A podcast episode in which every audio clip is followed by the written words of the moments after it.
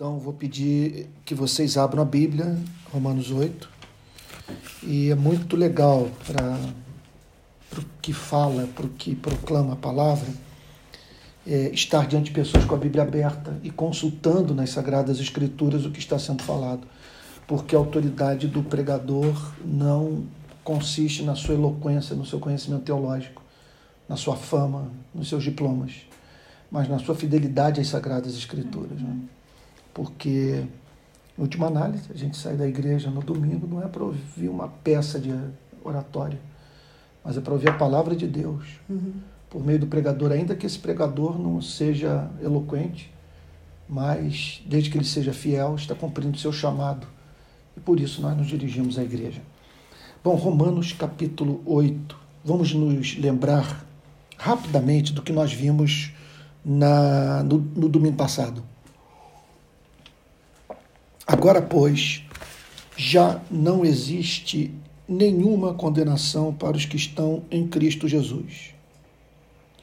Então, o apóstolo Paulo está falando sobre, de uma forma negativa, sobre o perdão de Deus. Porque é declarar que não existe mais condenação para os que estão em Cristo Jesus é o mesmo só que de uma forma negativa, de declarar que nós fomos justificados pela fé.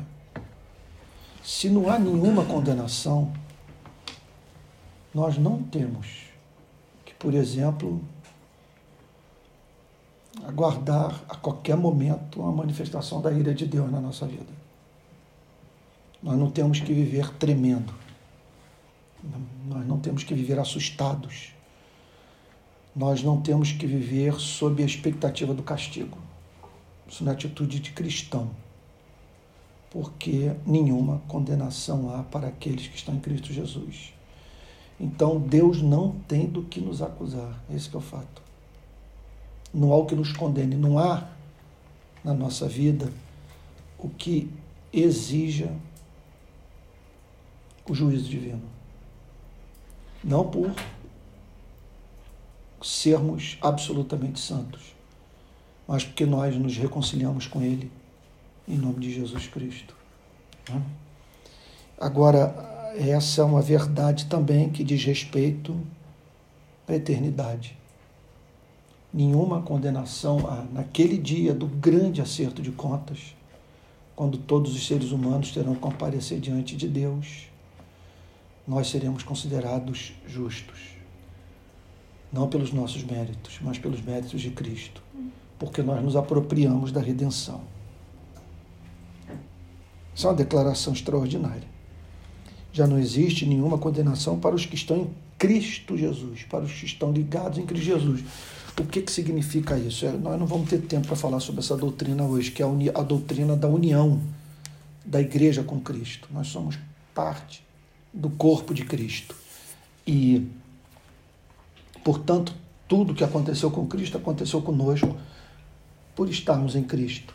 Então, a morte de Cristo foi a nossa morte, a ressurreição de Cristo foi a nossa ressurreição. E porque nós estamos nele, ligados a ele, é porque nós somos ramos dessa videira, porque nós somos tijolos desse templo, porque nós somos membros desse corpo, porque nós somos a noiva desse noivo, porque estamos é, radicalmente conectados a Cristo, não há nenhuma condenação, sabe, sobre as nossas vidas. Então, é, um, é uma declaração absolutamente é, é, encantadora. Que promessa! Você imagina o funcionamento da alma que se apropriou dessa doutrina. A pessoa vive aguardando da vida o melhor. Porque ela não tem medo de ser castigada por Deus. Ela pode ser disciplinada porque o amor de Deus é ardente e ele vai sempre querer tirar da nossa vida tudo que é incompatível com o seu amor. Mas castigo, julgamento, juízo, condenação, nunca mais verso 2. Porque a lei do Espírito da vida em Cristo Jesus livrou você da lei do pecado e da morte. Eu amo muito essa declaração, essa forma do apóstolo Paulo de se dirigir à igreja e dizer: livrou você, o que mostra a preocupação dele de que as pessoas se apropriassem desse perdão. Não? Livrou você. Isso é para a sua vida. Bom, nós vimos no domingo passado o significado de lei do espírito da vida. É um sinônimo de evangelho. Por que lei? Porque é a norma da graça, é o reinado da graça, é o governo da graça. Então, é lei do espírito da vida. Por que do espírito? Porque essa é a mensagem do Espírito Santo. Essa é a mensagem que o Espírito Santo quer comunicar a todos. Essa é a forma de se relacionar com Deus por meio da ação do Espírito Santo. É a religião do Espírito Santo, vamos assim dizer. Então, é a lei do Espírito da vida. É a espécie de relação com Deus que é estimulada pelo Espírito. Uhum. Então, o Espírito Santo, ele olha para as nossas vidas, nos vê sobrecarregados de culpa, ansiosos pelo perdão, ansiosos pela transformação do nosso coração, é, conscientes que tem coisa a ser retirada da nossa vida. Então, ele vira-se para a gente e diz: vai para Jesus. Vai para Jesus. É que nem aquele hino pentecostal do passado: conta para Jesus onde está a sua dor. Ele é o remédio, confia no Senhor. Não te desanimes com a tua cruz. O que tu precisas, conta para Jesus. Então, muitas vezes nós estamos assim, é, sobrecarregados de culpa e sobrecarregados de vergonha. Vergonha por nos comportarmos de uma forma tão contrária ao que nós acreditamos. Então, quando o apóstolo Paulo diz que a lei do espírito da vida é a norma, a forma de se relacionar com Deus, que é estimulada pelo Espírito, para a qual o Espírito Santo nos impulsiona. É a mensagem do Espírito. E por que, que a lei do Espírito da vida? Porque essa norma, essa forma do ser humano se relacionar com Deus concede vida. Vida. O que é vida? Vida você não há é, é não haver mais condenação para você. Vida é você sentir a doçura do mel, da presença de Deus. Vida é você anelar pelo que é santo. Vida é amar. Vida é, é, é comunhão deliciosa da nossa alma com a luz. Então, quando o apóstolo Paulo fala sobre lei do espírito da vida, não há a mínima dúvida que ele está falando sobre o evangelho. Zero dúvida. Por quê? Olha em seguida o que, que ele diz. A lei do Espírito da vida em Cristo Jesus. Observe que em dois versículos, quer dizer, no verso primeiro e na parte A do verso 2, ele menciona o nome de Jesus duas vezes, porque tudo é mediado por Cristo. Cristo é o fundamento da nossa esperança. Ele é o autor da nossa fé, da nossa salvação é o nosso redentor, é o sacrifício que tornou Deus propício a nós. Então é a lei do Espírito da vida em Cristo Jesus, porque é a religião de Cristo, porque o Espírito Santo não veio para falar sobre si mesmo, o Espírito Santo veio para falar sobre Jesus. O papel do Espírito Santo é apontar para Cristo. Então, essa lei do Espírito da vida em Cristo Jesus livrou você da lei do pecado e da morte. Estão lembrados do que nós falamos na na semana passada, o que, que significa lei do pecado e da morte. Essa lei é Moisés. Essa lei são os dez mandamentos. Mas aí você talvez é, se sentisse inclinado a perguntar, mas Antônio, Os dez mandamentos. O que, que você retiraria ali dos dez mandamentos? Eu diria nada. Absolutamente nada. Meu Deus, honrar pai e mãe. Né? Não entrar na vida de alguém, de uma família, e destruir por conta de infidelidade. Ah, é, ser verdadeiro no que diz. Amar a Deus com todo o seu ser. Ter respeito pelo seu nome. Meu Deus. Sabe? Não cobiçar o que pertence ao próximo. Quer dizer, ser santo no íntimo. Então você não está condenando a lei, nem eu, nem o apóstolo Paulo, nem o Senhor Jesus. Que a lei é expressão do caráter de Deus. Mas se a lei é a expressão do caráter de Deus, por que a lei se transformou em lei do pecado e da morte? Porque ela é a lei do pecado e da morte. Porque ela pede de nós o que a nossa natureza não consegue dar. Ela é a lei do pecado porque o contato com ela nos faz desejar o pecado. Esse é um fato. Estão lembrados que nós vimos na semana passada, quando analisamos o capítulo 7 da carta aos Romanos, quando o apóstolo Paulo diz assim: olha, no verso 5. Porque quando vivíamos segundo a carne, quando não vivíamos no Evangelho, as paixões pecaminosas são as concupiscências pecaminosas. Nem toda concupiscência é pecaminosa. É um de... Concupiscência é um desejo ardente. O problema é quando esse desejo ardente não respeita o próximo, uhum. não honra a Deus. Então, as paixões pecaminosas despertadas pelo quê? Pela lei. Pela lei. Eu não entendo como que os evangélicos nesse país, Osana, Júlia, Daniel, André, hum. eles sabe, são capazes de trocar a pregação do Evangelho pela pregação de moralidade.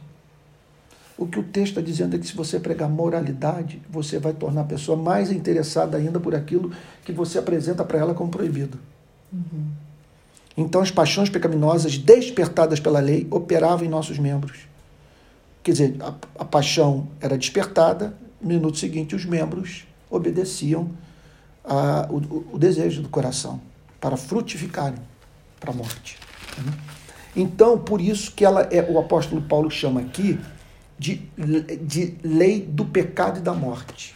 É lei do pecado porque você se aproxima da lei e você é. passa a desejar o pecado. É impressionante. Olha, uma vez eu, eu pregava o evangelho para um traficante, um mega traficante do Rio de Janeiro. E ele disse uma coisa meio no espírito do que, do que está sendo falado aqui pelo apóstolo Paulo. Ele diz o seguinte, pastor, tinha que liberar as drogas, tinha que acabar com essa proibição. E ele disse assim para mim: Eu acredito que no dia que essa coisa for vendida em farmácia, vai ter gente que vai deixar de usar por ter de, deixado de ser proibido. Eu não estou aqui querendo falar sobre drogas. Não estou querendo defender a descriminalização nem a legalização. Só estou querendo dizer é que esse rapaz, sem nenhum conhecimento teológico, é, vamos dizer que ainda que ele tenha errado na receita dada para o problema das drogas, não estou querendo discutir isso, sabe? Mas ele falou uma verdade da tendência dos seres humanos de desejarem ardentemente aquilo que eles não podem ter. Então, o apóstolo Paulo chama a lei de lei do pecado, que ela desperta o pecado. Você põe um homem numa igreja que não conhece o evangelho para dar um seminário sobre controle da sexualidade, tudo desanda. Sabe? Tudo desanda. As pessoas começam a pensar naquilo, discutir aquilo e sentir curiosidade por aquilo e, e passam a perguntar, mas por que será que as pessoas se interessam tanto por isso? Sabe? E por aí vai, cabeça humana, aí vem a imaginação, as fantasias, né? Então, é, ele diz que a lei do Espírito da vida em Cristo Jesus nos livrou da lei do pecado e da morte. Por que a lei da morte? Porque a lei e o Evangelho têm algo em comum. Tanto a lei quanto o Evangelho prometem vida eterna. A lei promete vida eterna para os, para os que obedecerem, o Evangelho promete vida eterna para os que crerem. O problema é que ambos também fazem suas advertências. O Evangelho diz que quem não crê já está condenado. E a lei diz que se você não obedecer os mandamentos, você morrerá. No dia que dela comerdes, né, certamente morrerás. Então, a lei promete salvação, redenção, vida eterna para os que obedecerem. Obedecer é viver uma vida de amor. Não tem nada de complicado, nada de arbitrário, nada de absurdo. Simplesmente Deus pede amor, ele tem o direito de pedir amor, e o amor é bonito e nós temos que amar. E se nós não amarmos, nós vamos estar vivendo uma vida desagradável aos olhos de Deus e por ele ser santo, vai ter que deixar claro para a gente que ele não aprova a forma como nós vivemos. Então, nós não conseguimos amar, viver uma vida de amor. Então, a lei diz que quem não obedecer será morto. Por isso que ela é chamada de lei da morte. Porque quem não cumpre os mandamentos é, é julgado por Deus. É, quem não cumpre os mandamentos não tem comunhão com Deus, pela lei. É, está morto espiritualmente, está morto de fato, né? aos olhos do seu Criador, por mais que seja um atleta olímpico, né? com esses com esses corpos aí impressionantes, exuberantes, de deuses e, e, e, e com toda a capacidade de aparentemente violar leis da natureza, com seu preparo. Contudo, se um nadador desse não tem Cristo, aos olhos de Deus, ele está espiritualmente morto. Então, a lei do pecado e da morte é simplesmente aqui uma alusão ao pacto das obras. O que Paulo está dizendo é que nós fomos livres da lei do pecado e da morte. Então, observe que tem a lei do espírito da vida e a lei do pecado e da morte. São duas formas de se tentar relacionar com Deus: pelas obras, pelo evangelho. Então, o evangelho é chamado de lei do espírito da vida e, e, e a aliança das obras é chamada de lei do pecado e da morte. Agora, não pulemos e não nos esquecemos, não nos esqueçamos do verbo que aparece aí no meio do versículo 2. Ele nos livrou. Ele nos livrou da lei do pecado e da morte. Nos livrou. Isso é um negócio assim extraordinário. Eu, eu já usei como ilustração, uma ilustração, assim, uma, já fiz, como, né, usei como metáfora algo muito perigoso, mas que eu vou usar novamente, voltando aqui para o mundo das drogas. É uma coisa impressionante o fato de que se você estiver no Rio Grande do Sul. É, Antônio vai falar do Uruguai, vai falar é, do Uruguai, é, Uruguai usando uma, uma quantidade de droga, né, é isso aí. Você é considerado fora da lei. Se você atravessa a fronteira, não, porque no Uruguai é, é, permitido. Foi, é permitido o uso. Né? Deixa, houve então a descriminalização do uso da maconha. Bom, é, é, é como no Evangelho ocorre algo análogo. Quando o apóstolo Paulo diz ele nos livrou, ele falou o seguinte: nos tirou de uma legislação e nos levou para outra. Aquilo que nos condenava na outra legislação, na outra forma de nos relacionarmos com Deus, não nos condena mais nessa forma, sabe? Então, é, todo ser humano, portanto, tem que escolher um modo de se relacionar com Deus, com base na lei do espírito da vida ou com base na lei do pecado da morte. Nós temos que escolher. Eu insisto num ponto. Eu gostaria de me dirigir a todos aqueles que nos estão nos, nos estão nos acompanhando é, nessa noite.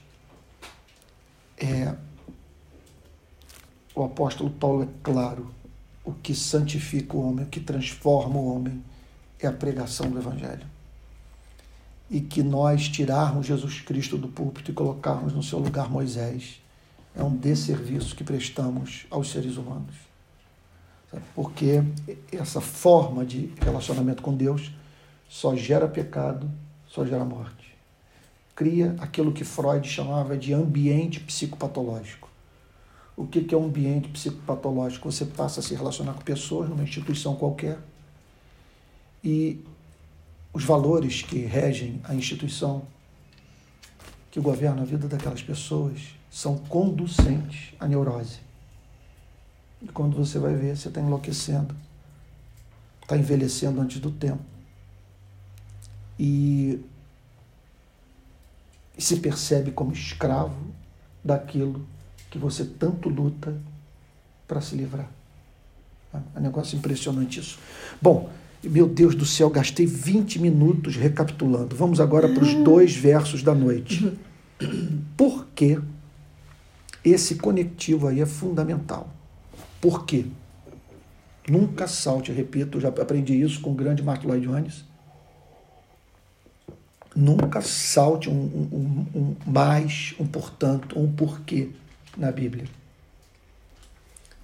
Esse porquê tem como objetivo introduzir a explicação para o verso 2 e para o verso 1. Ele agora vai explicar o porquê das declarações do verso 1 e 2, dos versos 1 e 2. Vamos lá? Pode ler, Rosana, os verso, o verso 3. Porque aquilo que a lei não podia fazer por causa da fraqueza da carne, isso Deus fez, enviando o seu próprio Filho em semelhança de carne pecaminosa e no que diz respeito ao pecado. Isso, perfeito. É um, aparentemente é um versículo enigmático. A frase parece truncada, mas olha, é linda, é linda. Vamos lá. Vamos tentar entender o ponto, porque isso aqui é a essência do cristianismo. Não há nada mais importante na fé cristã do que esse verso 3. Porque aquilo que a lei não podia fazer, então, preste, meu Deus do céu, aquilo que a lei não podia fazer. A lei, há coisas que a lei não pode fazer. E o que ela não pode fazer? Ela não pode dar vida. A lei não pode também é, nos tornar santos. Até mesmo isso ela é lei do pecado e da morte. Então o apóstolo Paulo diz: porque aquilo que a lei não podia fazer, agora nós estamos entendendo porque é lei do pecado e da morte. Uhum. Porque é lei do, do pecado e da morte, porque tem coisas que a lei não pode fazer. Então a lei, veja só, vamos pegar aqui um, meu Deus, um exemplo. Eu, eu tive uma relação assim, meu pai, sobre alguns aspectos, meu pai foi um ótimo pai. Eu, eu amei muito. Deus sabe disso. E acho também que ele amou aos seus filhos e a mim também. Mas não foi um pai perfeito. E entre as, os erros que ele cometeu no relacionamento comigo foi o de tentar me convencer, desde a minha infância, de que eu não tinha jeito, que eu era uma pessoa de caráter totalmente reprovável. Ele falou coisas para mim impressionantes. Né? e que não se, não se deve, que nós não devemos falar para ninguém, especialmente um pai, se dirige naqueles termos para um filho. Né? Até que houve uma vez que ele me ameaçou de morte. Né? Falou que me daria um tiro. Então, é, aí você se pega é, ao longo da sua vida desenvolvendo é, sentimentos de culpa porque aquela voz lembrando a você que por mais que você se esforce, você nunca conseguirá ser uma pessoa boa, porque o seu destino é ser mal. A lei tenta ajudar. Que, que a lei diz? Procure ser bom. Que aí sim você vai conseguir, vai conseguir viver em paz consigo mesmo. Então, seja disciplinado. Sabe? É procure semear um pensamento. Eu gosto até da frase, mas sem o evangelho ela é trágica. Semeie um pensamento. Em conexão a isso, semeie uma ação. pensando em colher um hábito. E se você colher um hábito, você vai colher um caráter. E se você cultivar o seu caráter, você vai ganhar a vida. A frase é impecável, mas desde que você esteja no Evangelho. Agora, fora do Evangelho, é, é a lei quando nós estamos ali lutando, afundando, morrendo afogados, ela jogando como boia de salvação uma viga de aço. Uhum. sabe? É isso. Olha lá. Aquilo que a lei não podia fazer. Então a lei é inoperante. Olha, nas eleições de 2018, é, Osana, você que é, é, é professora, é, quando eu vi toda aquela movimentação com os evangélicos acreditando que com a mudança de governo haveria uma mudança no cenário moral do nosso país, que ela se refletiria na cultura, nas universidades, e que nós teríamos um país governado por pessoas é, professam a fé cristã, defende os valores do cristianismo, como a família, por exemplo, a castidade, entre outras coisas mais. Então, quando eu olhei para aquilo, eu falei: meu Deus, meu Deus, que desconhecimento da natureza humana. Eles estão querendo fazer aquilo que a lei não é capaz de fazer. Uhum. O homem é um fracasso. Você é, é, é, é, tola a ideia de que se o homem é conceber o que é melhor para a sua vida, ele o fará. Só faz uma afirmação como essa quem, quem desconhece o inconsciente. As paixões das quais o ser humano não dá conta e que governam grande parte da sua vida consciente. Então aqui está o apóstolo Paulo dizendo, porque a lei não podia fazer. O que que a lei não, por que, que a lei não podia fazer? Por causa da fraqueza da carne. Isso é uma declaração, irmãos, impressionante. A lei não pode fazer. A lei não pode fazer o quê? Nos livrar do pecado e da morte. Do verso 2, está vendo? Uhum. Ela não pode nos livrar nem do pecado e da morte. Por quê? Por causa da fraqueza da carne. Porque por causa da fraqueza da carne. Hoje eu estava pensando nisso. Eu olhei para. Eu tinha visto as Olimpíadas ontem à noite e pensei, eh, passou pela minha cabeça, haveria chance de eu ganhar a medalha olímpica em algum esporte? Zero chance. Uhum. Zero chance. Nenhuma modalidade esportiva, por mais que eu me preparasse, em razão da minha idade, sabe, é, eu conseguiria obter sucesso. Ah, seria ridícula a minha participação em qualquer em qualquer competição.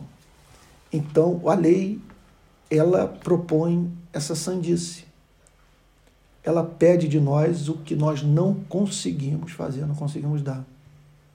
Por causa da fraqueza da carne. A carne, é impressionante isso. A carne, a fraqueza da carne. O que é a fraqueza da carne? Ela não consegue, ela não consegue respirar esse ar. Eu, ano, há uns três anos, eu fui para a Cordilheira dos Andes do Chile. E, e eu senti o mal das alturas. Fiquei com falta de ar. Ficou complicado. Eu, tava, eu andava assim, eu, ali que eu entendi por que, que os jogadores de futebol não conseguem render Sim. nessas altitudes, se não se prepararem. Cada passo para mim era uma eternidade.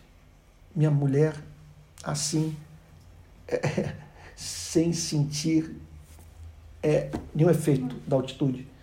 E do nosso lado, um casal de idosos japoneses na faixa dos seus 75, 80 anos, mascando coca, sorridentes e correndo de um lado para o outro.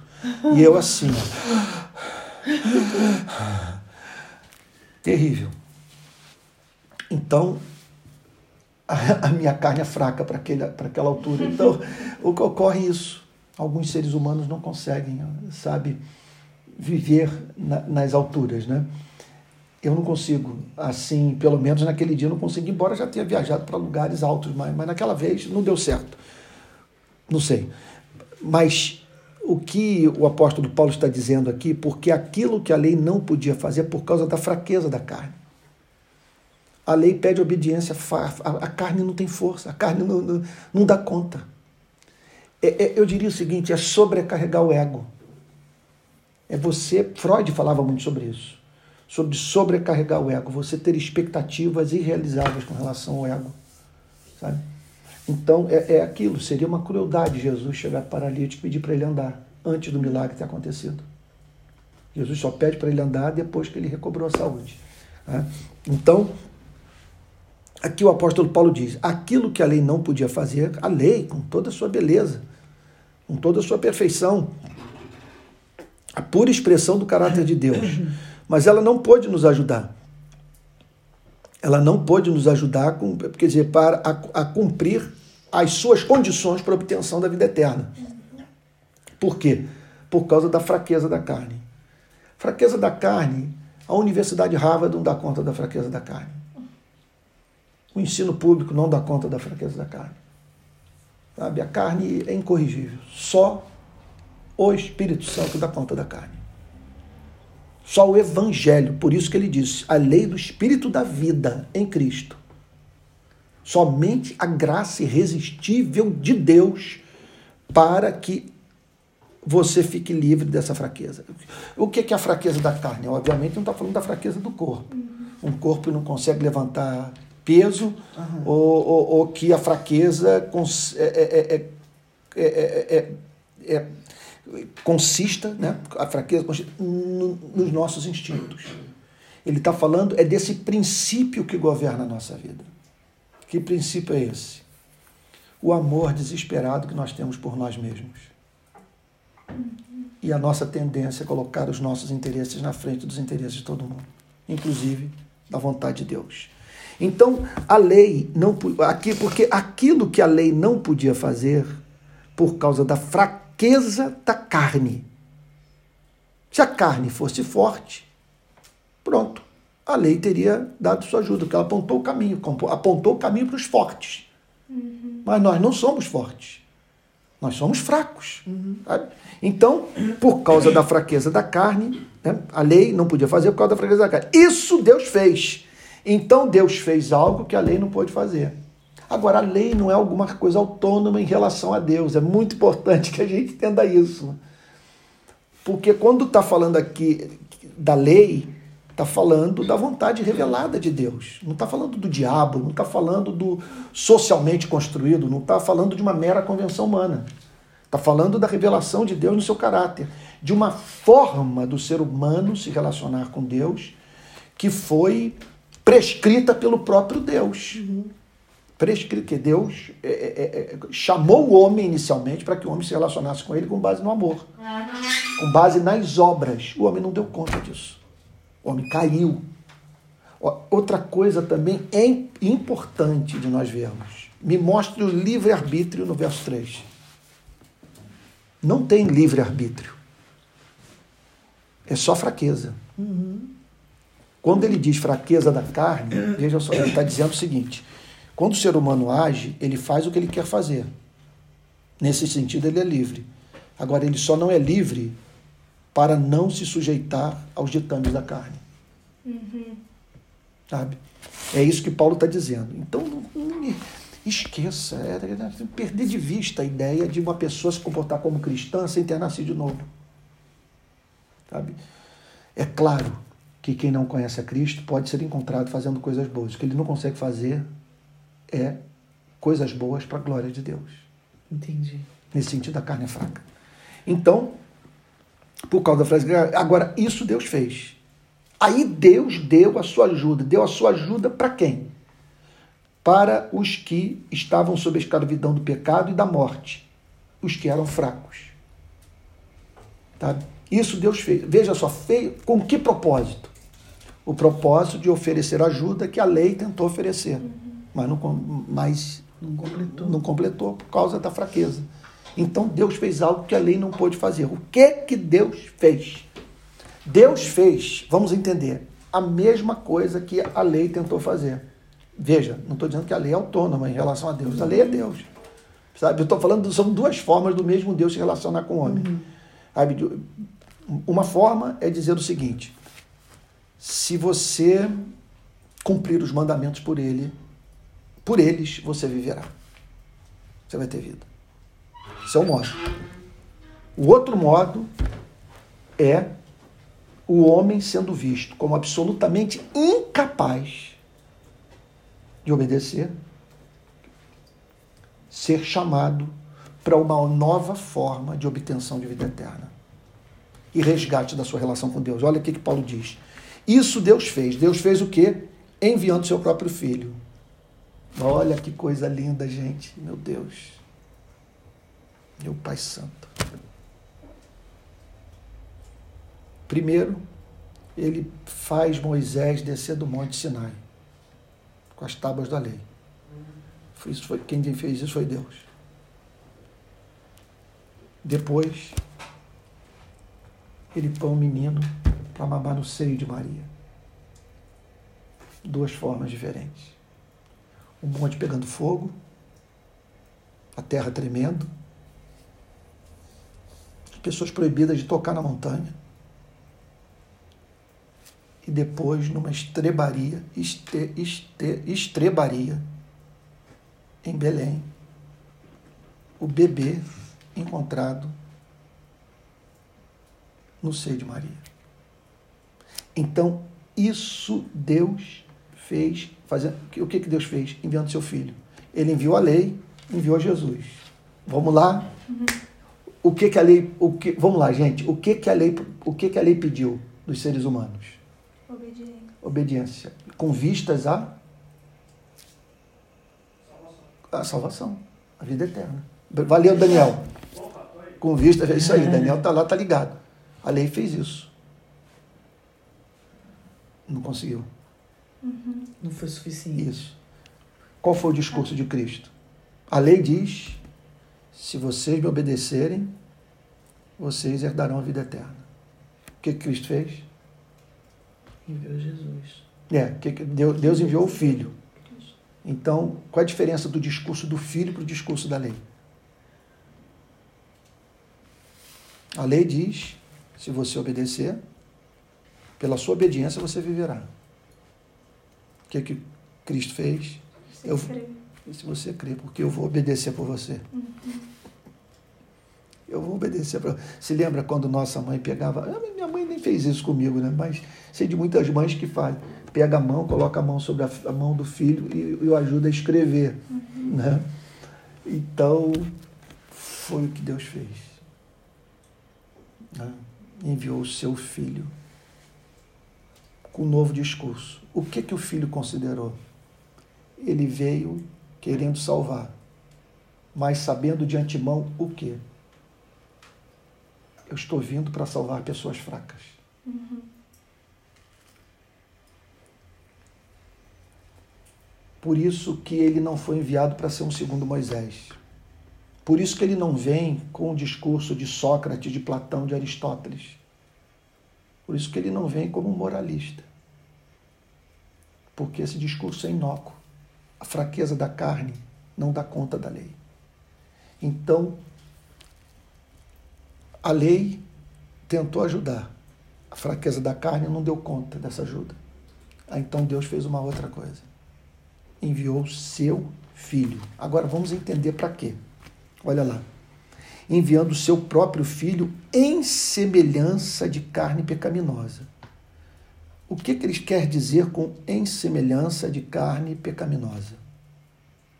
Como? Porque a palavra semelhança de carne pecaminosa, pelo seguinte motivo, vamos tentar entender. Ele veio como um ser humano real. Vocês uhum. concordam comigo? Uhum. Ele veio um corpo real. Qual é a prova que ele tinha um corpo? Na Bíblia, nas narrativas bíblicas. Como que a gente sabe que Jesus teve, tinha um corpo real?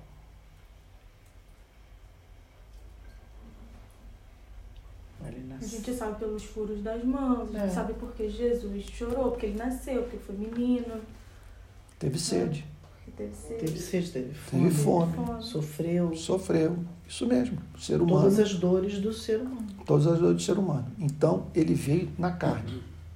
Agora, foi morto, foi sepultado. Quando o apóstolo Paulo diz semelhança de carne pecaminosa, que você tem carne e tem carne pecaminosa. Uhum. Você tem Adão antes da queda, Adão depois da queda. O que o texto está dizendo é que ele não veio com o corpo de Adão antes da queda. Ele veio como se tivesse cometido pecado. Como se? Como se tivesse cometido pecado, porque o salário do pecado é a morte. Ele morreu. Uhum. Sabe? Ele veio, é, é, veja, ele, ele, ele veio com um corpo igual ao nosso. Sim. Um corpo exposto à dor, exposto à fome, Uhum. Exposto ao cansaço. Observe que tem vez que Jesus se comporta de uma forma assim, muito humana. Dele, por exemplo, demonstrar cansaço com as pessoas, físico e com as pessoas. Sim. Sabe? Ele Se aborrecer. se aborrecer. Porque era um verdadeiro homem, sem pecado, nunca deixou de amar. Mas ele sentia dor, sentia tristeza. Ser humano real. Agora, veja só, por que semelhança de carne pecaminosa? Porque a aparência era a de um homem caído, por causa do corpo dele. Um corpo sujeito a hematomas, sujeito. Quando ele apanhou, ele ficou cheio de, de, sangue. é. Isso, corpo com, com cicatrizes. O corpo Aham. dele foi realmente rasgado, furado, ferido. Então, você olha para aquilo, você vê a semelhança da carne pecaminosa, mas só semelhança, porque ele não tinha pecado. Nesse ponto, ele é diferente da gente. Jesus foi tentado, mas Jesus não foi tentado por aquilo que o tentaram. Veio de fora a sugestão, não veio de dentro. No nosso caso, não. No nosso caso, o inferno encontra uma cabeça de ponte dentro de nós um ponto de contato. Nós somos tentados por aquilo que nos tenta. Então, o que, que Deus fez? Ele enviou Jesus Cristo em semelhança de carne pecaminosa. E no que diz respeito ao pecado. O que, que ele quer dizer com no que diz respeito ao pecado? Porque ele assumiu a forma humana para dar conta do problema do pecado. A desgraça da lei é que a lei não conseguiu resolver esse mal dentro de nós. Observe que no Antigo Testamento Israel só apanha. É o tempo todo Israel transgredindo, o tempo todo Israel se afastando de Deus, com, com práticas que não eram encontradas nem entre os pagãos. Observa-se isso na Bíblia. Coisas impressionantes. O nome, do, o nome do nosso Deus é blasfemado entre os gentios por, por vossa causa. tá? Então, você olha para a filosofia grega também, é claro, deixou uma contribuição imensa, mas não mudou a história da humanidade. Você olha também para o Império Romano, por todas as, para todas as suas conquistas no campo da jurisprudência também, não mudou. Império Roma, a, a- a filosofia grega passou, o Império Romano também, e não apenas isso. Aí vem o Renascimento, vem o Iluminismo e tal, e quando vamos ver, estamos dentro de uma Primeira Guerra Mundial, uma Segunda Guerra Mundial, e no século de maior prosperidade da história da humanidade, o século XX, com exceção do século XXI, é, com a espécie humana matando 180 milhões de membros da sua própria espécie. sabe? Então, o, Senhor Jesus Cristo veio em semelhança de carne pecaminosa e no que diz respeito ao pecado, ele veio para tratar do problema do pecado, que consiste em duas trágicas consequências. Número um, a escravidão factual ao pecado, a propensão ao pecado. sabe? E, em segundo lugar, a condenação do pecado. O pecado gera morte. Jesus veio para tratar do problema do pecado. Então, vamos ler, reler o verso 3, porque aquilo que a lei não podia fazer, a lei queria fazer, a, a, a propósito da lei era dar salvação. Mas o meio era incompatível com a natureza humana. E ela não pôde fazer porque por causa da fraqueza da carne, da nossa propensão ao pecado. Agora, isso Deus fez. O que a lei não pôde fazer, isso Deus fez. Quanto amor né, por nós. Enviando seu próprio filho enviando Jesus Cristo em semelhança de carne pecaminosa e no que diz respeito ao pecado. E assim, Deus condenou o pecado na carne. Então, o que, que aconteceu? Na encarnação, Deus condenou o pecado na carne, no corpo de Jesus Cristo. Bem, gente, isso aí é, é, nós temos que compreender isso. Por mais que pareça custoso, nós temos que compreender para nós compreendermos o, o Evangelho.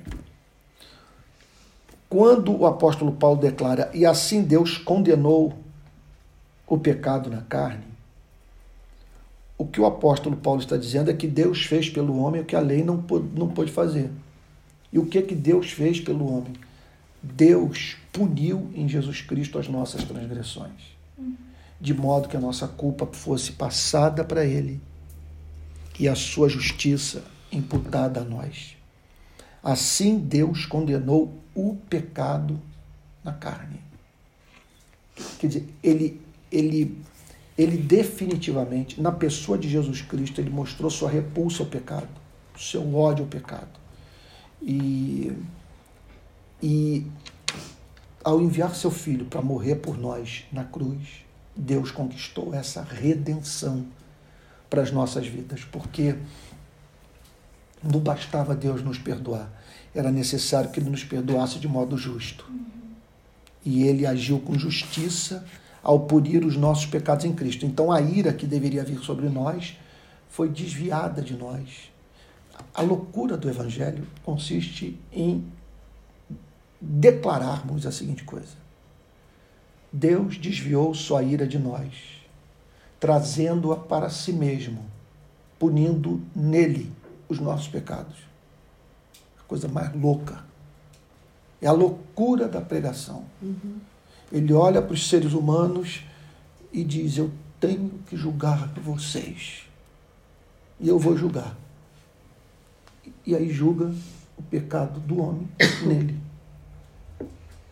E dizendo o seguinte: está aberto agora o caminho uhum. para a salvação. O que a lei não conseguiu fazer, a morte do meu filho faz. Porque com a morte dele, os seus pecados estão também punidos. A lei não. Você está entendendo por que, que a lei não, não há mais condenação para os que estão em Cristo Jesus? Porque não há mais condenação, porque Deus condenou o pecado na carne.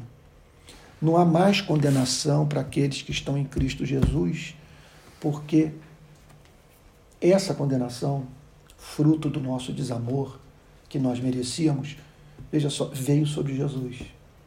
Ele, Deus, condenou o pecado na carne, de modo que zerou nossa dívida. Uhum. Nós não devemos nada.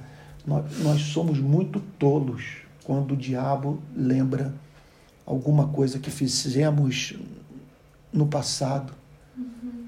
com o objetivo de roubar nossa paz porque não há mais nenhuma condenação, não há mais dívida. Nós não temos mais que esperar uma punição nessa vida para algo que fizemos no passado.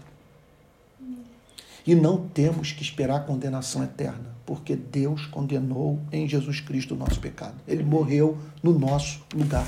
Amém. Então, o apóstolo Paulo prossegue no verso 4, dizendo assim: a fim de que a exigência da lei se cumprisse em nós qual é a exigência da lei? A lei exige obediência e a lei exige condenação para os desobedientes. A exigência da lei se cumpriu em nós pela obediência ativa de Cristo e pela sua obediência passiva. Uhum. Quer dizer, ele cumpriu a lei ao morrer por nós e ele cumpriu a lei, ele satisfez as exigências da lei ao viver uma vida sem pecado. Todo o evangelho gira em torno disso. Todo o evangelho gira em torno disso. E a minha pergunta é: em quantos púlpitos desse país essa doutrina está sendo pregada? Se essa doutrina não está sendo pregada, o evangelho não está sendo pregado. Se o evangelho não está sendo pregado, o que está sendo pregado é a lei do pecado e da morte. Por isso, tanta gente louca nas nossas igrejas tanta gente desequilibrada, por isso tanto ódio, Por isso, escolhas como as que ocorreram no nosso país. Impressionante. Que é fruto disso. Uhum. Da ausência dessa pregação no nosso meio. Então, a fim de que a exigência da lei se cumprisse em nós. Então, vamos tentar entender. Nós estamos em Cristo. Se nós estamos em Cristo, se nós estamos em Cristo, ao cumprir a lei, ele cumpriu a lei por nós. Nós cumprimos a lei nele. Ao morrer, ele ele morreu a minha morte. Mas Antônio, eu não vejo isso na vida, não encontro paralelo nisso e tal. Olha, tudo que nós sabemos é que Deus decretou que seria assim. Tudo que nós sabemos que era a única forma de Deus nos perdoar de modo justo. Então, vamos repetir, a fim de que a exigência da lei, a, a lei tem, a desgraça é essa, a lei tem exigência. Uhum. A lei exige punição para o pecado e obediência. Uhum. A punição representa a nossa morte. A obediência é, é, é, é simplesmente é o chamado para o fracasso. Porque nós não conseguimos obedecer. Então, mas a exigência da lei se cumpriu em Cristo. Aí o apóstolo Paulo conclui dizendo: a fim de que a exigência da lei se cumprisse em nós. Todas as exigências, tudo que a lei reivindicava, obediência, punição pelo pecado, uma vida santa, tudo se cumpriu em Cristo. Aí alguém pode olhar, mas Antônio, essa mensagem é muito perigosa. Quando essa semana eu me preparava para essa meditação, eu li uma frase do Martin Lloyd Jones extraordinária. Ele diz a seguinte coisa: que se a nossa pregação do evangelho ela não soa perigosa, nós não estamos pregando o evangelho. Pregar o evangelho é perigoso, porque quem ouve uma mensagem como essa é levado a dizer o seguinte: olha, não importa a forma como eu, eu sabe, assim, decido viver, sabe, porque eu já estou salvo, porque o amor de Deus é maior do que tudo é uma mensagem perigosa. Uhum. Mas olha o que o apóstolo Paulo declara, e aqui eu termino, na parte final do verso 4. A fim de que a exigência da lei se cumpra em nós, que não vivemos segundo a carne, mas segundo o Espírito. Uhum. Nós não vivemos segundo a carne, na motivação da carne, das paixões pecaminosas uhum. da carne, mas vivemos no Espírito. Então, o que ele está aqui ele está falando sobre santificação. Até a parte A do verso 4, ele em nenhum momento falou sobre santificação. Ele só falou sobre justificação. Só falou sobre perdão. Ele só fala em, em santificação na parte B do verso 4, quando ele diz que os que são de Cristo andam, veja só, vivem, em algumas Bíblias andam, não segundo a carne, mas segundo o Espírito. O que é andar segundo a carne? Duas coisas. Primeiro lugar, tentar obter salvação pelas obras. Segundo lugar, ser escravo das suas paixões. Agora, o que é, o que significa andar no espírito? É crer que Deus perdoa pecados. Que a salvação é pela graça de Deus que está em Cristo. E o que é andar segundo o espírito? É andar sob a motivação do espírito uhum. que sempre empurra o homem na direção do amor. Na direção certa. Na direção certa. Isso mesmo. E assim Deus condenou o pecado na carne, a fim de que a exigência da lei se cumprisse nós, que não vivemos, não vivemos. O teor da nossa vida não é a carne. Não é que, vez em quando, vez ou outra, a, a, a gente não, não, se depare com um comportamento tolo, infantil, até mesmo feio. Não. Não é isso. Mas o teor da vida do convertido não é mais esse. Ele não anda segundo a carne. Não é a carne que o governa. Uhum. Ele tem desejo, ele tem sentimento. Por exemplo, vamos pegar uma coisa que aconteceu aqui nessa sala semana passada. Quando nós começamos o culto e você desatou a chorar. Uhum. E dizendo que um sonho estava se cumprindo na sua família. Uhum. Porque você sempre desejou abrir a porta da sua casa para servir Jesus Cristo. Você sempre anelou é, por ver seus filhos usando a inteligência dele, deles, sua habilidade, seus recursos técnicos para divulgar o Evangelho. Uhum. E mais recentemente, com a vinda dessa moça para sua é família, você passou a desejar também que a Júlia, como filha sua, vivesse para a glória de Cristo. Uhum. Sabe? Por que isso? Porque você vive segundo o Espírito. Porque tem uma coisa dentro de você que faz com que você deseje a santidade, deseje Cristo, deseje viver para o seu louvor, sabe? Uma coisa também que a incomoda quando você percebe que não está fazendo a vontade de Deus. É? Então é viver no Espírito. Viver no Espírito é isso, é depender da graça de Deus para ser salvo. Amém. E, e amar a Ele, desejá-lo, sabe? É, querer é, não se alegrar com notícia triste sobre o ser humano, sabe? É isso. É. Então, louvado seja o nome do Senhor Amém. pela sua né, pela sua palavra. Que texto maravilhoso. E o que vem por aí nos próximos domingos Amém. é totalmente encantador. Bom, nós já fizemos a nossa oração de adoração, de confissão. Agora nós vamos apresentar a Deus a nossa súplica. É, vamos orar. Pai Santo, nós rogamos a Ti que o Senhor abra o nosso entendimento para a compreensão dessas verdades, Senhor. Senhor, ajude-nos a divisar a beleza da verdade. Ajuda-nos a saber o, da forma mais ampla e profunda possível o, o significado de Deus fez por nós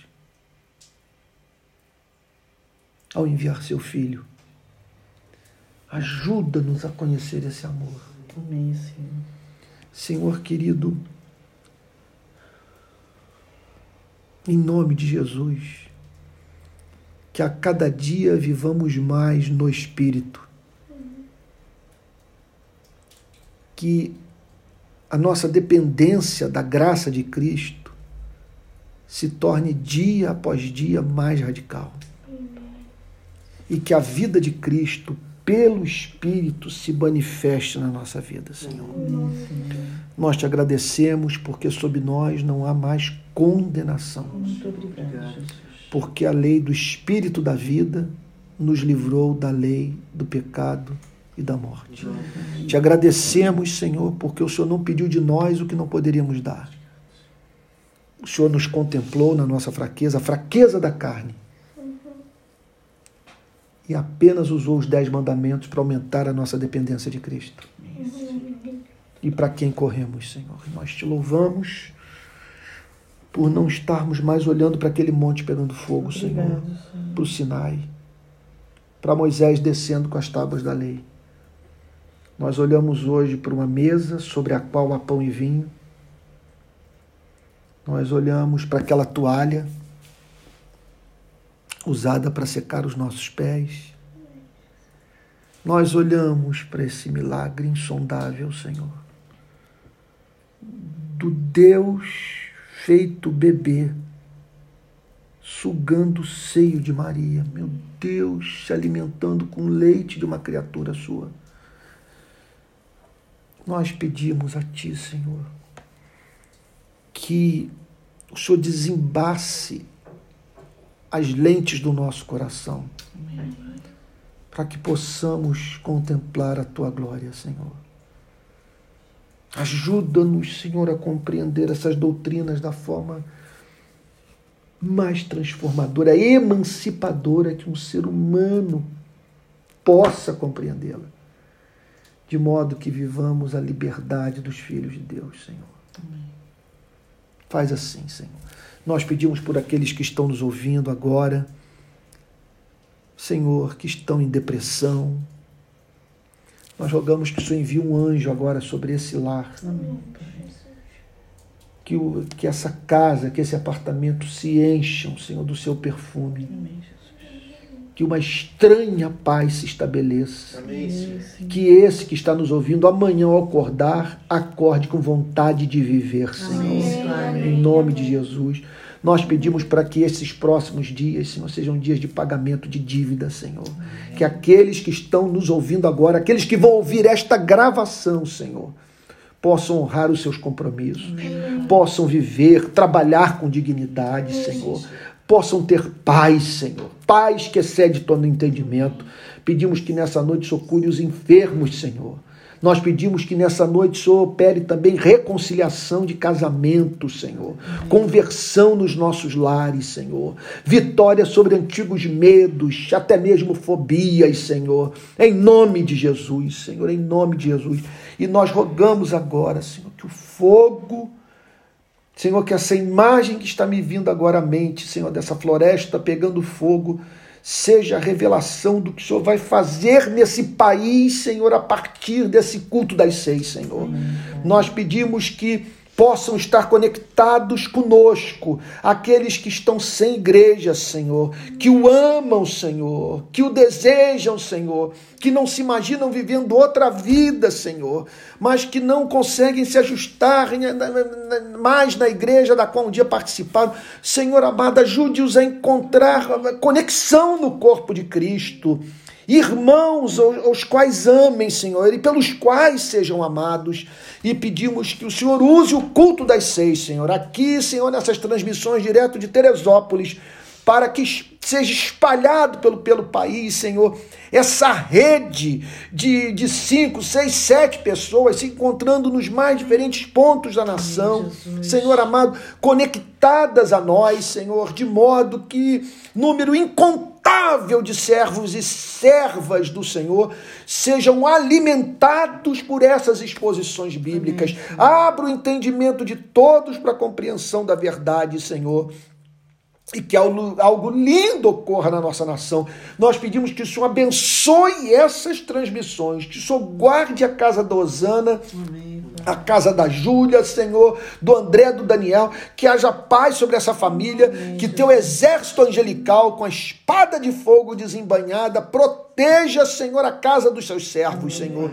Ó Deus, e que o Senhor amplie a nossa visão. Nós pedimos também por aqueles que não conhecem a Cristo, que muitos não cristãos se conectem a nós e conheçam o Evangelho Amém. por meio das nossas vidas e que o Senhor nos revele outras formas de edificação, de modo que os que nos ouvem, Senhor, possam crescer na graça e no conhecimento de nosso Senhor e Salvador Amém. Jesus Cristo. Senhor. No nome de quem oramos, Senhor, com perdão dos nossos pecados. Amém. Amém. Amém. Amém. Gente querida, nós estamos chegando ao final da nossa transmissão.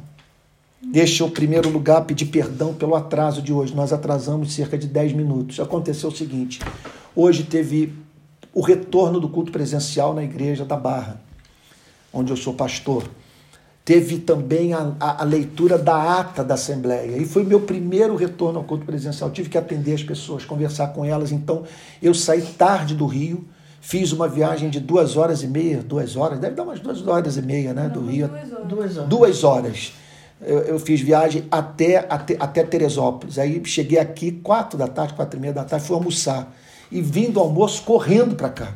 Sabe? Então, eu atraso a culpa, a, a, responsabilidade é toda minha. Mil perdões, mas nós vamos tentar sempre começar às seis. Não é culto das seis e dez, é culto das seis. né? Muito Quero bem. dizer também que esse culto de hoje foi gravado. Então você vai poder ouvi-lo novamente, compartilhar o link dessa transmissão, bem como a transmissão do domingo passado. É importante que você saiba que nós, esse é o segundo culto aqui em Teresópolis e o nosso tema é Romanos 8. Nós estamos hoje na segunda exposição. Fomos para o capítulo, versículo 4 do capítulo 8. Nós vamos ver o capítulo 8 todo. É o Everest do Novo Testamento. É o ponto culminante da teologia do Novo Testamento. Poucas passagens bíblicas rivalizam com essa em termos de importância. Então eu sugiro que você acompanhe a série toda. Na playlist do, do meu YouTube, que é o canal que nós estamos usando, é, é, essa série está tanto no, na, na, playlist do Culto das Seis, quanto na playlist de Romanos, capítulo 8. Essa mensagem também amanhã estará disponível por em, em todas as plataformas de áudio é, minhas. Né? Então, é, todas. É, eu só não estou no Deezer. No restante, eu acredito que eu estou em todas, tá bom? Então você vai poder ouvi-la novamente. É, peço que você faça contato conosco. Se você quer abrir um grupo na sua cidade, não precisa ter ligação formal, institucional, nada disso conosco, sabe? Mas se você quer se conectar a nós, seja em Salvador, Campina Grande, é, Anápolis, Niterói, Rio de Janeiro, São Paulo, Brasília, enfim, até em Moçambique, Angola, Portugal. Você diga, olha, nós estamos sintonizados, eu tenho aqui um grupo de cinco pessoas que estão acompanhando essas pregações. Essa é a nossa intenção. É uma rede.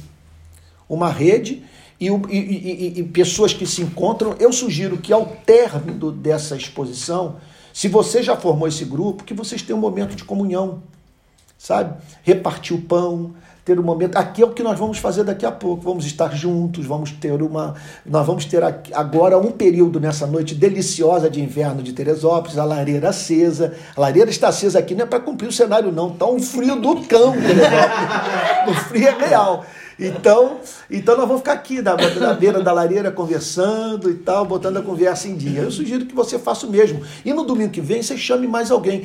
A ideia não é, sabe, 50, 100, 200, 300 pessoas nos ouvindo, todas no mesmo lugar. Não, são pequenos grupos. Isso visa atender as demandas dos que não têm igreja e daqueles que estão cansados de grandes reuniões e que gostariam de se encontrar, de, quer dizer, que sua vida comunitária se desse num grupo pequeno. Tá bom? A, a ideia é essa. Bom, nós estamos já administrando é, algumas necessidades financeiras. O, a, as minhas vindas para cá têm um custo, sabe? Então, tem custo de hotel, tem custo de gasolina, tem custo de alimentação, essa coisa toda. E depois outras ideias mais virão, sabe? E, já, por isso que eu disponibilizei é, na pregação passada, nos comentários, o número de um Pix para você dar contribuição, se você quiser contribuir. Mas se contribuir, vai nos ajudar a pagar essas continhas, tá bom? E eu vou botar, nós vamos botar ainda hoje o, o dos comentários o, novamente esse número de Pix para você fazer a sua contribuição, caso você queira. Se você não quiser, se você não tem nada, não, não tem como ajudar, não se preocupe com isso. O importante é que você esteja conectado à palavra de Deus, à pregação da palavra de Deus. Tá bom? Espalhe, divulgue o link, convide mais pessoas para o próximo domingo, se for possível. Tá bom? Somos gratos pela sua presença. Amém. Gratos mesmo. Quanta gente preciosa que eu conheço que está ligada a nós. E eu quero agradecer aqui pelo Daniel, pelo André, da Esquilos, estão fazendo esse trabalho maravilhoso, todo mundo dizendo imagem, som de cinema, sensacional. Teve uma pessoa que mandou uma mensagem para mim, finalmente, hein, pastor? Imagem boa, finalmente, né? né? Tomou vergonha na cara. Então é isso.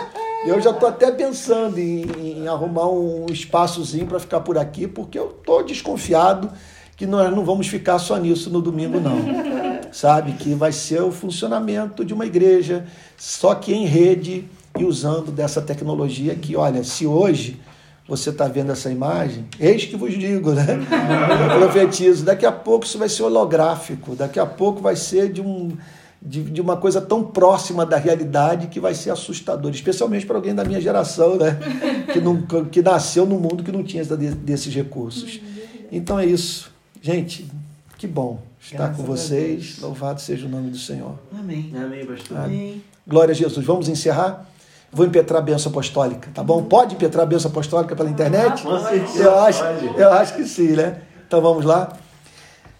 Que a graça do Senhor Jesus Cristo, o amor de Deus o Pai e a comunhão do Espírito Santo sejam com cada um de vocês que amam o Senhor Jesus. E isso desde agora e para todos sempre. Amém. Amém. Amém. Uma boa noite. Até domingo que vem. Tá bom? Que Deus o guarde.